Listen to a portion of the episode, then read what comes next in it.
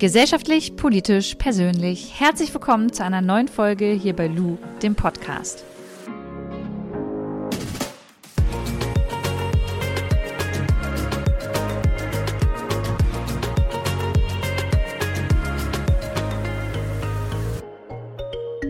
Gleich geht's mit der Podcast-Folge los. Jetzt einmal noch kurz Werbung und zwar für die App Blinkist.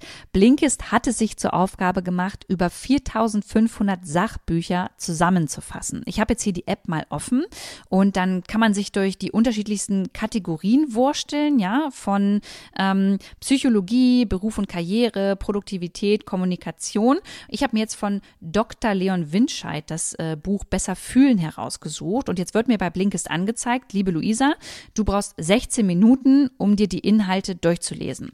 Und dann ähm, fasst Blinkist die Kernaussagen dieses Buches zusammen und ähm, ja, ich kann mich dann einmal da durchlesen und weiß danach auf jeden Fall, um was es genau in dem Buch geht und was auch die Inhalte sind. Und dann kann ich immer noch selbst entscheiden, möchte ich jetzt noch mehr zu dem Buch wissen, dann lese ich es mir wirklich nochmal ganz durch oder schmöker ich schon mal in der nächsten Kategorie bei Blinkist rum, um das nächste Buch vielleicht schon mal ähm, zusammenfassend zu lesen. Das finde ich ganz cool, weil ich habe A, nicht so viel Zeit und B, möchte ich am liebsten alle Bücher durchlesen. Und ähm, das ist natürlich ein cooler Vorteil hier bei Blinkist. Jetzt gibt es vielleicht einige von euch, die sagen, ja, Lu, ich möchte es mir aber lieber per Podcast anhören und habe einfach keinen Bock und keine Zeit, mir das alles durchzulesen. Auch da gibt es eine coole äh, Funktion bei Blinkist, nämlich die Shortcasts. Das heißt, das Geschriebene wird euch einmal zusammengefasst und eingesprochen und ihr könnt es einfach abhören. Und wenn ihr jetzt Bock habt, Blinkist mal auszuprobieren, dann könnt ihr das tun, indem ihr bitte blinkist.de slash lu eingebt. Ich buchstabiere mal Blinkist. B-L-I-N-K I-S-T. Und den Link haue ich euch auch nochmal in die Show Notes. Dadurch bekommt ihr dann nämlich 25% Rabatt auf das Jahresblinkist Premium Abo und könnt das aber erstmal vorher ausgiebig sieben Tage lang kostenlos testen. Und jetzt geht's los mit der Podcast-Folge. Es geht heute um ein Thema, über das ich mir eigentlich nie so richtig Gedanken gemacht habe, eher unterschwellig, auch mal in einer Beziehung, die ich geführt habe, ähm, in der das Thema schon irgendwie eine Rolle gespielt hat, aber ja, ich da gar nicht in die Tiefe gegangen bin. Um es kurz zu machen, es geht um das Thema Alkohol. Und darüber möchte ich heute mit der Journalistin Nathalie Stüben sprechen. Sie ist 36 und lebt seit über fünf Jahren nüchtern, betreibt gleichzeitig einen Podcast und YouTube-Kanal, der heißt Ohne Alkohol mit Natalie und hat nun ein Spiegel Bestsellerbuch herausgebracht, Ohne Alkohol, die beste Entscheidung meines Lebens. Sie wird uns jetzt gleich in dieser Podcast-Folge erzählen, wie sie mit dem Thema Alkohol umgegangen ist, wie das eigentlich alles angefangen hat und was sie jetzt Menschen zu diesem Thema so mit auf den Weg geben möchte. Deswegen hier auch kurz eine Triggerwarnung. Wir reden in dieser Folge, wie ihr schon gehört habt, über ähm, Alkohol, Drogen, über Süchte und auch zum Teil über Essstörungen. Und jetzt wünsche ich euch viel Spaß mit dieser Podcast-Folge. Nathalie, wir haben uns vor einiger Zeit auf einer Hochzeit kennengelernt. Mhm. Auf der war ich mit meinem Freund und du bist schon lange mit Markus befreundet und euch verbindet so einiges. Und er ja. kommt auch in deinem Buch vor. Ja. Und in diesem Buch ähm, geht es ja, um Alkohol zum, zum großen Teil. Und über dieses Thema und über deine Geschichte würde ich gerne mit dir sprechen. Und ja, erstmal herzlich willkommen. Schön, dass du da bist. Danke, danke. Voll schön hier zu sein. Nathalie, ich habe die erste Frage, die ich dir tatsächlich, oder die zweite auf der Hochzeit gestellt habe, ist, ob es in Ordnung ist, dass ich neben dir halt einen Wein trinke oder ob das jetzt doof ist. Mhm. Ähm, wenn Menschen dich kennen und deine Vorgeschichte auch kennen, gehen die sehr sensibel mit dem Thema um und hast du manchmal das Gefühl, Leute wissen nicht so ganz genau, wie sie mit dem Thema ähm, ja Alkohol umgehen sollen? Wenn Menschen mich kennen und schon länger kennen, dann wissen sie, dass ich da kein Problem mit habe. Also meine Eltern zum Beispiel, die haben jetzt kein Problem, vor mir ein Glas Rotwein zu trinken. Und die meisten meiner Freundinnen und Freunde tun es einfach gar nicht, weil Alkohol keine große Rolle mehr spielt in ihrem Leben oder überhaupt noch nie gespielt hat. Wenn Leute mich so frisch kennenlernen, ich habe das jetzt zum Beispiel in so einer Talkshow erlebt, in der ich war zum Buchrelease, da hat jemand schon gefragt, ja, also ich würde einen Kölsch trinken, wenn es für dich in Ordnung ist. Und das finde ich eigentlich auch so eine ganz nette Geste, weil es ja einfach zeigt, dass Menschen Anteil nehmen, aber es stört mich wirklich überhaupt nicht. Wenn ich ein Glas Alkohol sehe, dann spüre ich entweder gar nichts, weil es mich nicht mehr interessiert und manchmal spüre ich einfach noch so eine extreme Erleichterung, dass ich das nicht mehr trinken muss. Mhm. Lass uns mal ein bisschen zurückgehen, damit äh, die ZuhörerInnen überhaupt äh, deine Geschichte so ein bisschen kennenlernen können. Wann hast du in deinem Leben gemerkt, dass du ein Problem mit Alkohol hast? Ah, ich kann das nicht genau beantworten, weil das kein bestimmter Tag war, keine bestimmte Lebensphase oder so. Ich erinnere mich nur daran, dass ich immer mal wieder so Momente hatte, in denen meine innere Stimme gesagt hat, Mädel, du hast ein problematisches Verhältnis zu Alkohol. Das ist nicht cool, was du da machst.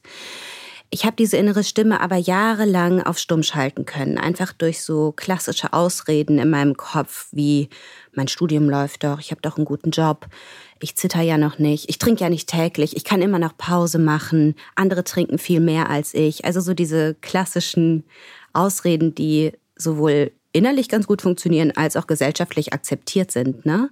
Also deswegen funktionieren die besonders gut, gut in Anführungsstrichen, wenn es ums Thema Alkohol geht.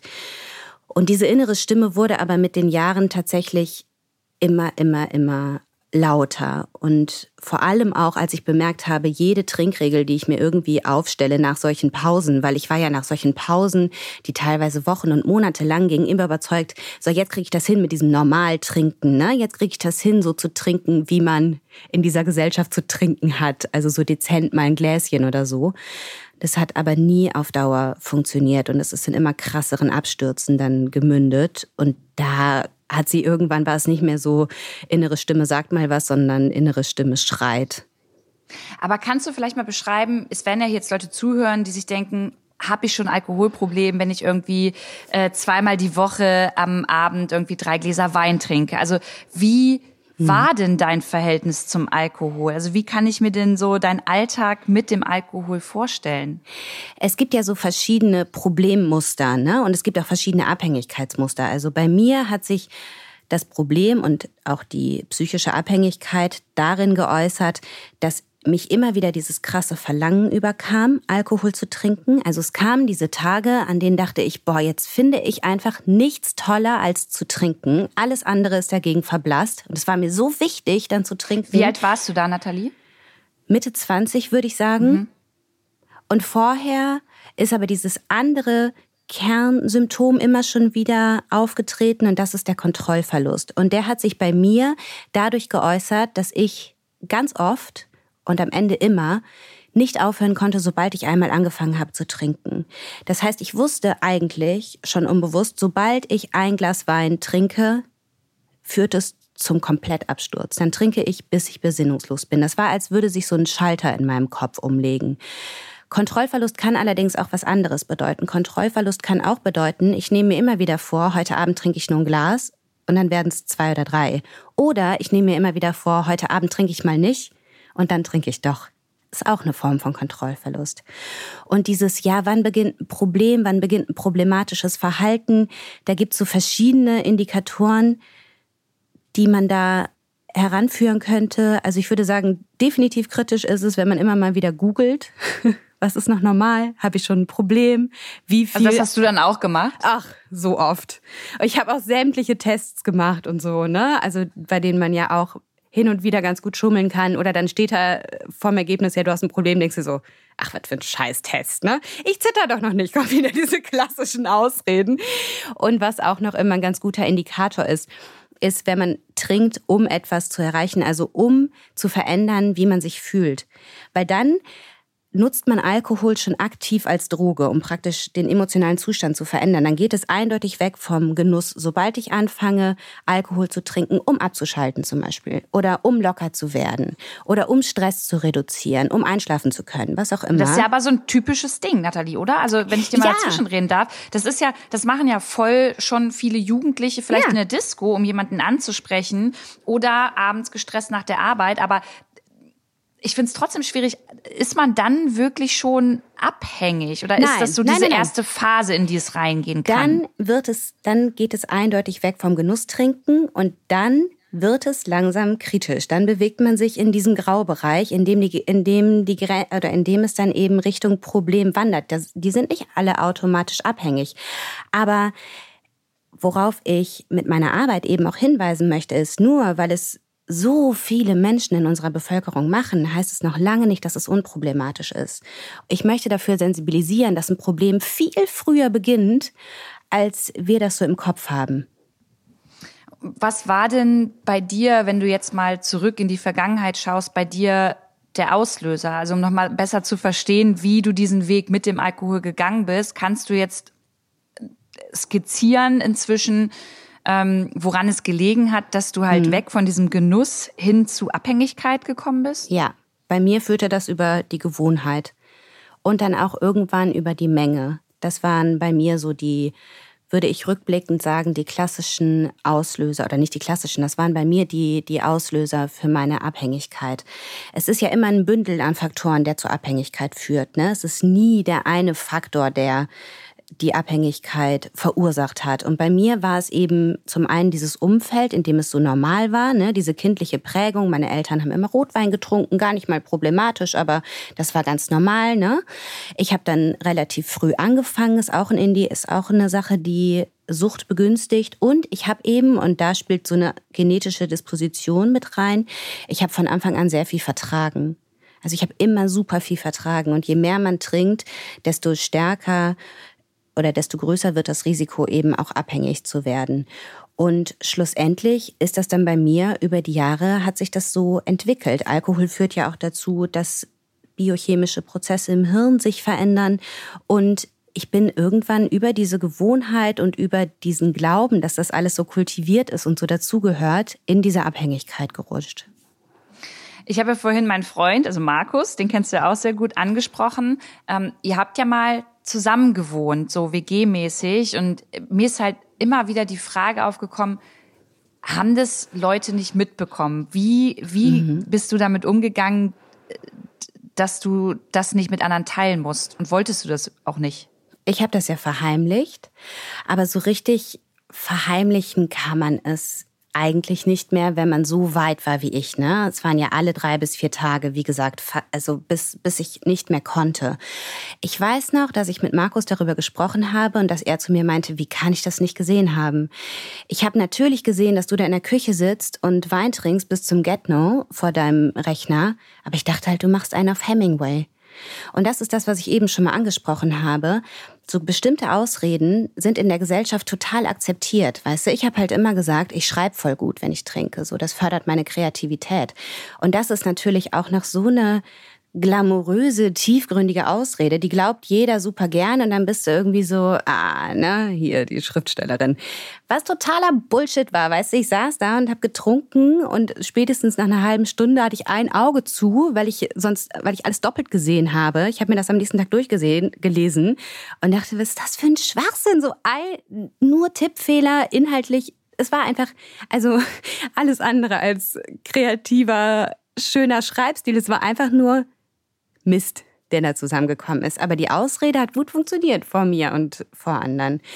Und ich glaube, was eben auch noch ein Punkt ist, Markus meinte auch, ey, wenn du da mit einer Crackpfeife gesessen hättest, hätte ich wahrscheinlich was gesagt. Und das ist eben die. Du meinst, weil Alkohol so ähm, akzeptiert ist in unserer ja. Gesellschaft, also dass es nichts Schlimmes ist, wenn jemand irgendwo genau. mit einem Wein halt sitzt. Genau, ja. wir machen ja auch einen sprachlichen Unterschied zwischen Alkohol und Drogen, wobei Alkohol genauso eine psychoaktive Droge ist wie andere auch. Alkohol hat aber eine totale Sonderrolle. Und deswegen erkennen viele ihr Problem erst sehr spät und deswegen erkennen auch andere unser Problem erst sehr, sehr spät. Und wie ging das dann bei dir weiter? Also wann war denn der Punkt für dich erreicht, dass du gemerkt hast, okay, ich brauche Hilfe? Also wann hast du dir die geholt? Ich wusste das ungefähr ein Jahr, bevor ich aufgehört habe zu trinken. Aber da konnte ich mir das nicht vorstellen, aufzuhören. Vor allem, also zunächst mal konnte ich mir überhaupt nicht vorstellen, wie ich ein Leben ohne Alkohol führen soll, weil diese Jahre mit Alkohol haben auch dazu geführt, dass ich mir mein Leben um Alkohol herum so eingerichtet habe. Das heißt, ich dachte, wie macht man das? Wie führen Leute ein Leben ohne Alkohol? Das war mir vollkommen schleierhaft. Und was mich am meisten davon abgehalten hat, war meine Scham. Ich habe mich so dafür geschämt, alkoholabhängig zu sein. Und ich hatte riesen Angst vor diesem Wort Alkoholikerin. Ich dachte, wenn ich mich so nennen muss, dann ist alles vorbei. Dann, dann bin ich gesellschaftlich erledigt. Und das waren so die beiden Hauptgründe, warum ich noch monatelang so weitergemacht habe. Und es war dann irgendwann an einem Sommermorgen soweit, das war so ein klassisches Szenario, wie es schon etliche Male erlebt hatte. Ich wach auf, ich habe einen Höllenkater, ich hänge in so einer Kuhle, weil das, weil die Latten vom Lattenrost nicht mehr so richtig gehalten haben. Und neben mir liegt ein nackter Typ, den ich mega unattraktiv finde. Und ich wusste einfach, was passiert ist. Zerfetzte Kleidung auf dem Boden mega Schmerzen im Kopf, im Bauch, überall. Ich hatte ähm, eine Spätschicht an dem Tag. Und ich wusste, okay, es geht auch heute nur darum, es irgendwie zu überstehen, diesen Tag irgendwie zu überstehen, mein Leben irgendwie zu überstehen. Und an dem Morgen war das einfach ein Tag zu viel, an dem ich mich so gefühlt habe. Es war ein Tag, ich konnte das nicht länger ertragen, nur noch zu überstehen und gar nicht mehr zu leben. Das heißt, du bist dann ohne eigentlich Freunde oder Family, dass die was sagen mussten, dann bereit gewesen zu sagen, okay, ich muss mir jetzt Hilfe holen? Ja, also ich hatte mal ein paar Dates, hin und wieder mal, die gesagt haben, da willst du jetzt echt noch was trinken? Meine Mutter hat auch manchmal gesagt, willst du jetzt echt noch mal, willst du jetzt echt noch ein Glas Wein trinken? So, jetzt ist doch mal gut. Und ich hatte auch mal ein Date, der da habe ich sogar relativ wenig getrunken, in Anführungsstrichen, irgendwie zwei oder drei Gläser. Also für mich wirklich so ein Erfolgsabend, ne? Es hat ja hin und wieder auch mal funktioniert. Und der meinte dann hinterher zu mir, du trinkst viel. Und dachte ich noch so, hä, ich habe voll wenig getrunken. Ich konnte das überhaupt nicht nachvollziehen. Also das gab es schon. Und rückblickend betrachtet waren das auch schon Alarmzeichen. Das habe ich aber damals halt nicht gehört.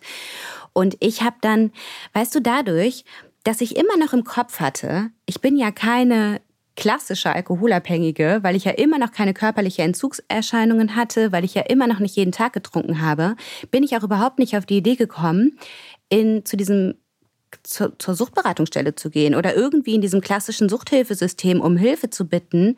Das, ich habe mich da gar nicht von angesprochen gefühlt.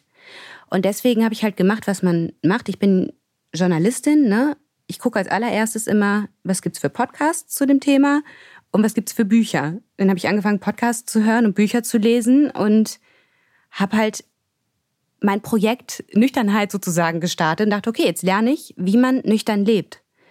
Und habe mich dann reingefuchst in die ganze Thematik und ausprobiert und rechts und links auch geschaut, was sagt die Verhaltenstherapie, was sagt die positive Psychologie, was sagt Yoga, was sagt Achtsamkeitsforschung und so weiter. Und habe dann so Trial and Error mäßig geguckt, was fühlt sich für mich gut an, was funktioniert für mich und was halt nicht. Aber das ist ja voll die Besonderheit, oder? Weil, also, ich sag mal, so wie du das jetzt gemacht hast, du bist dann nicht zu einer Beratungsstelle gegangen oder hast professionelle Hilfe nebenbei gehabt, mhm. oder? Du hast es dann selbst irgendwie geschafft. Ja. ja. Und das ist ja super selten, oder? Oder also mhm. ich meine, du hast ja jetzt wahrscheinlich auch schon mit mehreren Menschen gesprochen, die auch genau damit Erfahrung gemacht haben. Ähm, kommt man da so einfach alleine normalerweise raus? Es sind mehr als man denkt. Diese Leute schlagen halt nirgendwo auf, ne? Wie willst du das auch erheben statistisch? Es meldet sich ja keiner und sagt, ich habe jetzt auf, ich habe jetzt alleine aufgehört zu trinken. Ähm, ich glaube, es kommt auf viele Faktoren an. Ich denke, es ist schon möglich, das zu schaffen, gerade wenn man sich noch in diesem Graubereich zwischen Genusstrinken und körperlicher Abhängigkeit befindet. Aber der Weg raus ist genauso individuell wie der Weg rein. Also ich plädiere immer dafür, such dir alle Hilfe, die du irgendwie brauchst. Aber wenn du bei irgendeiner Anlaufstelle merkst, das gibt mir ein Scheißgefühl, das ist irgendwie nicht so mein Weg, das will ich nicht, dann kannst du auch sagen, okay, dann ist es das nicht. und dann kannst du weiterschauen. Es gibt Angebote, die aus der Sucht raushelfen. Es gibt äh, Sachen, die passen und es gibt Sachen, die nicht passen. Guck mal, ich habe Leute, die hören nur meinen Podcast, hören eine Folge oder hören, mittlerweile sind es ich weiß gar nicht, 24 Folgen oder was und schreiben dann, hey, vielen Dank, ähm, nach der ersten Folge habe ich aufgehört zu trinken, bin jetzt zwei Jahre nüchtern. So, das hat dann gereicht. Manche brauchen nur einen Gedanken oder einen Spruch und dann wiederum habe ich Leute, die machen meine Programme, haben noch einen Psychotherapeuten und dann kam noch ein Schamane obendrauf und sie haben es geschafft. Oder ich habe Leute, die haben mit meinen Programmen angefangen und dann bemerkt, okay, nee, ich möchte in eine Reha, ich möchte in eine Klinik, sonst schaffe ich das nicht, weißt du? Und das ist so wichtig, sich darüber klar zu werden, dein Weg ist der richtige. Und aber vertraue darauf, was dein Weg ist. Weil es gibt viele, viele in diesem Bereich, die immer meinen, es irgendwie besser zu wissen. Und da möchte ich eine Lanze für brechen. Du weißt das am allerbesten. Wie war das denn dann für dich die Zeit? Ich meine, du bist abhängig von etwas und dann sagst du, ja, ich will jetzt aufhören damit und will diese Abhängigkeit nicht mehr. Wie schwer war das? Also gab es da so Situationen, in denen du dann nochmal rückfällig geworden bist? Wie bist du damit umgegangen? Nein, ich bin nie rückfällig geworden. Und ich muss auch sagen, dass ich in dem Moment, in dem ich diese Entscheidung getroffen habe, ich hatte unwahrscheinliche Angst. Ich hatte wirklich panische Angst. Ich hatte diese totale Unsicherheit in mir, aber ich hatte noch was in mir. Und das war eben diese Erleichterung. Und das war diese Hoffnung, dass es jetzt besser werden kann. An diesem Tag hatte ich den Eindruck, als würde mir jemand so einen tonnenschweren Rucksack abnehmen. Und das möchte ich einfach immer wieder sagen, es ist nicht nur schlimm und furchtbar und so weiter. Ganz im Gegenteil, ich habe dann so schnell gemerkt, boah, wie viel besser es mir ging, körperlich, dass ich nicht mehr dass ich nicht mehr verstecken musste, wie viel ich trinke oder dass ich überhaupt trinke, dass ich in die U-Bahn steigen konnte und einfach mit Menschen reden konnte, ohne irgendwie nach unten zu atmen, dass ich wieder Kondition bekommen habe, dass meine Haut plötzlich wieder schön war, dass ich so ein Superbrain plötzlich hatte, weil ich mich so gut konzentrieren konnte. Ich war so mega effizient plötzlich. Ich hatte wieder Lust, mich zu bewegen. Es ist so unglaublich vieles besser geworden. Und ich habe von vornherein den Blick auf diese positiven Dinge gelegt. Ich habe immer wieder geschaut, okay, was bringt mir diese Abstinenz? Und das ist ein Ansatz, der mir total geholfen hat, weil worauf wir unseren Fokus richten, das wächst. Ne? Wenn wir immer wieder sagen, scheiße, jetzt muss ich verzichten und jetzt bin ich wieder die Einzige, die hier auf der Party nichts trinken kann und so weiter, dann wächst dieses dieses Empfinden von, ich muss verzichten und ich führe jetzt irgendwie ein Leben zweiter Klasse. Wenn ich jeden Tag abfeiere, wie viel mir das bringt, dann wächst das. Aber klar, ich hatte auch Cravings. Ne? Ich bin auch von der Arbeit nach Hause gekommen und dachte, was mache ich jetzt, wenn ich nicht trinke? Was zur Hölle mache ich jetzt, wenn ich jetzt wenn ich nicht trinke. Und ich habe mir halt aus diesem Podcast und aus der Literatur und so weiter, ich habe mir halt Strategien abgeguckt, mit denen man diese Cravings überwinden kann. Zum Beispiel Timer stellen auf 20 Minuten und hardcore ablenken, andere Hirnbereiche aktivieren, indem man zum Beispiel Bücherregale nach Farben sortiert oder sich bewegt oder von 1800 in Dreier-Schritten runterzählt oder anfängt, eine Schublade zu sortieren. Dadurch, ich nenne das immer so auf einen anderen Kanal schalten, ne? Dadurch ähm, lenkst du dich halt ab und ganz oft ist es dann so, dass der Timer klingelt und du denkst, wieso klingelt mein, wieso klingelt mein Handy jetzt, ne? Also das sind so du Dinge. Du bist schon in einem ganz anderen Film dann. Du bist schon in einem Zeit. ganz anderen Film, ja. genau. Und das sind so, das sind so kleine Tricks, die dann so nach und nach auch so ein Wahnsinn Selbstvertrauen bringen, weil du halt merkst, krass, ich, ich kann das. Ich kann das überstehen. Und ich weiß, wenn das wieder kommt, dann weiß ich, was zu tun ist.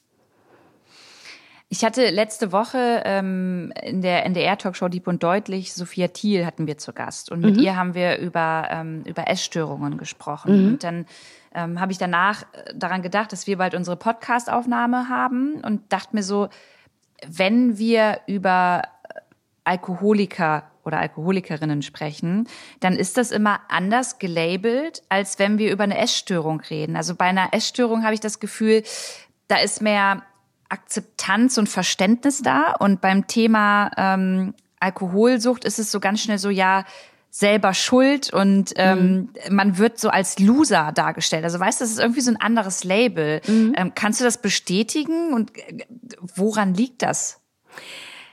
Ich bin gerade dabei, da was zu ändern. Aber ja, es gibt definitiv so eine Hierarchie der Süchte. Also wenn jemand sportsüchtig ist, dann ist er wahrscheinlich so der King unter den Süchtigen oder Arbeitssucht. Ne? Ist auch total akzeptiert, wird auch eigentlich voll abgefeiert, sowohl von den Leuten, die es selbst sind, als auch von den Leuten drumherum. Zumindest wenn man in so einer entsprechenden Blase ist. Und ich glaube, so Alkohol- und Heroinsucht sind ziemlich weit unten. Tja, es gibt verschiedene Begründungen. Ich glaube, eine große ist, dass die Alkoholindustrie auch ein Interesse daran hat, diese Erzählung zu pushen, weil sie sich damit ihre Hände in Unschuld waschen kann. Weißt du, wenn das ein Problem von denjenigen ist, die sich nicht im Griff haben, von so ein paar Leuten, die es einfach nicht können und die aber dem Rest so den Spaß verderben, dann kann man sagen, ey, das sind nicht unsere Produkte, die irgendwie schädlich sind. Das sind die Leute, die damit nicht umgehen können. Der schwache Charakter, Der schwache Charakter, ja genau. Also die, ähm, die paar die paar Loser, die es nicht hinkriegen, aber während, also wegen denen müssen wir doch jetzt nicht überdenken, wie wir Alkohol verherrlichen, beziehungsweise wie wir mit Alkohol umgehen. Und das ist ganz interessant. Ähm, in meinem Buch beschreibe ich ja zum Beispiel, dass so nach der Prohibition. In der Prohibition war es ja so, okay, Alkohol, der Stoff macht süchtig, der Stoff treibt ins Elend, deswegen verbieten wir ihn. Und nach der Prohibition brauchte man ein anderes Narrativ. Da sollte Alkohol wieder gesellschaftsfähig werden. Und da hat sich dann wieder, dann hat sich das dann wieder verlagert von diesem äh, Alcohol comes in bottles zu Alcohol, Alcohol comes in people. Und ich bin eher so auf der Alcohol, äh, Alcoholism, Entschuldigung, ich bin eher so auf dieser Alcoholism comes in bottles Schiene, weil ich mir denke, es ist eine Droge. Und wenn wir eine Droge in so riesengroßen Massen auf eine Gesellschaft schmeißen, dann richtet sie einen Wahnsinnsschaden an. Und wir müssen uns die Zahlen ja nur angucken. 57 Milliarden Euro volkswirtschaftlichen Schaden, das ist Irrsinn. 74.000 Tote allein durch Leberzirrhose und Alkoholvergiftung. Ähm, das sind Zahlen, das, das ist irre. Und da, da hast du noch nicht die ganzen Unfälle drin, die ganzen Stürze, die ganzen Todesfälle, die durch Selbstmorde und Krankheiten, die durch Alkohol äh, verursacht werden drin, außer jetzt Leberzirrhose und Alkoholvergiftung. Das ist ein gigantisches Elend, das aber so hingenommen wird, weil sich eben diese andere Erzählung etabliert hat. Ja. Was machen wir denn jetzt aber damit? Ich meine, äh, Alkohol ist super gesellschaftsfähig und wenn ich mal so auf, auf meinen äh, jungen Bruder zum Beispiel gucke, in deren Clique, ähm, die sind zwischen 15 und 16 und natürlich, die trinken auch am Wochenende Alkohol, treffen sich, schenken sich irgendwie die Wodkaflaschen schon oder Bierflaschen und ähm, es ist halt so normal. So und mhm. was was machen wir denn, damit besonders junge Menschen wirklich verstehen, was auch die Gefahr dahinter sein kann? Also was ich ganz konkret mache, ist zu zeigen, wie cool es ist, nüchtern zu leben, wie cool es ist, klar zu sein und da zu sein und Abende zu verbringen, an denen man wirklich miteinander verbunden ist und nicht so eine Krücke hat, die eigentlich dazu führt, dass man am nächsten Tag denkt, ah, was haben wir denn da geredet und uh, irgendwie komisch, jetzt heute ist alles ganz komisch. Aber ich, in dem Alter feiert man das halt voll, Nathalie, ne? Also ich so die junge Generation, die feiert's dann, wenn sie nächsten Tag nicht mehr wissen, zum Teil zumindest, was sie gemacht haben und ja, finden es halt voll lustig. Ja, so und habe ich damals, ja, ich habe das damals auch gemacht. Das stimmt, aber ich glaube zum Beispiel auch, ich habe relativ früh bemerkt, dass das bei mir eben auch zu Abenden geführt hat, für die ich mich dann echt geschämt habe. Ich glaube, wenn ich Vorbilder gehabt hätte, coole Frauen irgendwie Anfang 20, die nüchtern gelebt hätten, dann hätte ich mir das vielleicht früher überlegt. Und dann hätte ich vielleicht auch gemerkt, ah, so cool ist es eigentlich gar nicht, gar nicht mehr Herrin meiner Sinne zu sein. Also ich glaube, politisch, ich meine, es steht fest, was helfen würde. Ne? Es gibt diese Big Five, Verringerung der Verfügbarkeit, Einschränkung der Werbung, Warnhinweise auf Etiketten, äh, Hochsetzen der Promillegrenze und jetzt komme ich auf das fünfte nicht, ist ja wurscht, ne? Aber es gibt Aber kurze Frage dazu. Ähm, das sind ja alles schon gute Maßnahmen, die du gerade nennst. Ich weiß gar nicht ehrlich gesagt, wie es ist. Ähm, sind da ähm, prominente Warnhinweise auf, äh, auf den Flaschen? Nee, eben nicht. Kauft? Genau. Nee, eben nicht. In Deutschland nicht. In Deutschland ist es unwahrscheinlich schwierig, das durchzusetzen, weil wir so eine starke Alkohollobby haben. Es sind immer mal wieder Versuche gestartet worden. Also es ist Wahnsinn, wie viele Bereiche am Alkohol mitverdienen. Das habe ich in meinem Buch auch geschildert in Kapitel 2. Wie stark Alkohollobby und Politik da auch verflechtet sind und Wirtschaft auch verflechtet ähm, sind. Das heißt, es gibt diese Maßnahmen, aber ich bin in Deutschland relativ, hm, naja, also ich glaube nicht, dass es bald kommen wird, dass wir dadurch etwas verändern können. Deswegen glaube ich, wir können dadurch etwas verändern, dass wir Vorbild sind und dass wir zeigen, ey, Leben kann ziemlich cool sein, wenn du nüchtern bist und wenn du die Sonntage nicht damit verbringst, auszunüchtern, sondern die Dinge umzusetzen, die dir wichtig sind und von denen du träumst und für die du losgehen willst. Das ist halt auch ziemlich, ziemlich cool. Würdest du denn sagen, auch wieder so Essstörung, äh, alkoholsüchtig, wenn ich das so vergleiche? Ähm, ich hatte Sophia Thiel dann gefragt, ob sie wirklich weg ist jetzt von dieser Essstörung und dann kam so ein bisschen auf die Diskussion auf, ob man das überhaupt äh, hundertprozentig sein kann oder ob es immer wieder mal dazu kommen kann, dass man irgendwie rückfällig wird. So. Mhm. Und wenn äh, du jetzt sagst, du ähm, du bist nicht mehr süchtig und du bist trocken. Äh, ich bin es, nüchtern. Ist, oder nüchtern. Äh, das ist, ist, ah, das ist, ein, sorry, das ist ja ein Unterschied, ne? Es, also, ist, es ist ein sprachlicher Unterschied. Trocken ist einfach ein, kein schönes Wort. Ich habe irgendwann angefangen, mir Wörter ah, zu suchen, die ich schön sagst. finde. Okay, mhm. gut, dass du das sagst. Also trocken sollte man nicht sagen, sondern Nein, eher nee, nüchtern. Kann man ruhig sagen, ich sag's nicht. Also ich bezeichne mich als nüchtern. Ja, trocken ist auch so ein Wort, das ist ja auch wieder so negativ irgendwie äh, konnotiert, oder? Negativ konnotiert und auch so mit Kleinkindern, die dann nicht mehr die Windel machen und so. Das ist, also ich finde, für mich hat es keinen schönen Klang und deswegen bezeichne ich mich, also das ist auch ein Grund, warum ich mich zum Beispiel nicht als trockene Alkoholikerin bezeichne. Ich, ich, erstens bin ich keine Alkoholikerin mehr, ich bin gesünder denn je und es ist für mich auch einfach kein schönes Wort. Ich habe mir mhm. irgendwann, mhm. ich habe irgendwann angefangen, mir eine Sprache zu suchen, mit der ich mich gerne umgebe und deswegen sage ich, ich bin nüchtern und ich bin selbstbestimmt, die, die auch ich bin unabhängig. Ne? Hm. Ja wenn du sagst, du bist unabhängig und nüchtern, mhm. ähm, kann es, ist trotzdem immer ein Restrisiko da, ähm, dass das dass, dass man rückfällig werden kann? Oder ist es dann wirklich von Person zu Person unterschiedlich?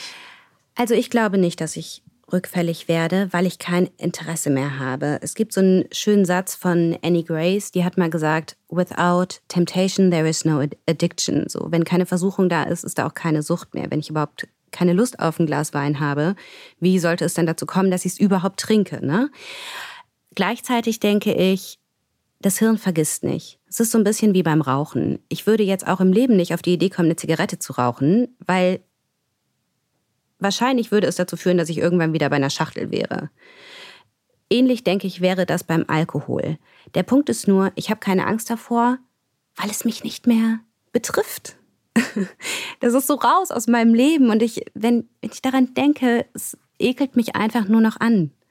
Deswegen ist diese Angst weg. Aber der Respekt vor dem, was da so in meinem Hirn los war, den werde ich schon behalten. Und ich muss auch sagen, warum sollte ich das riskieren?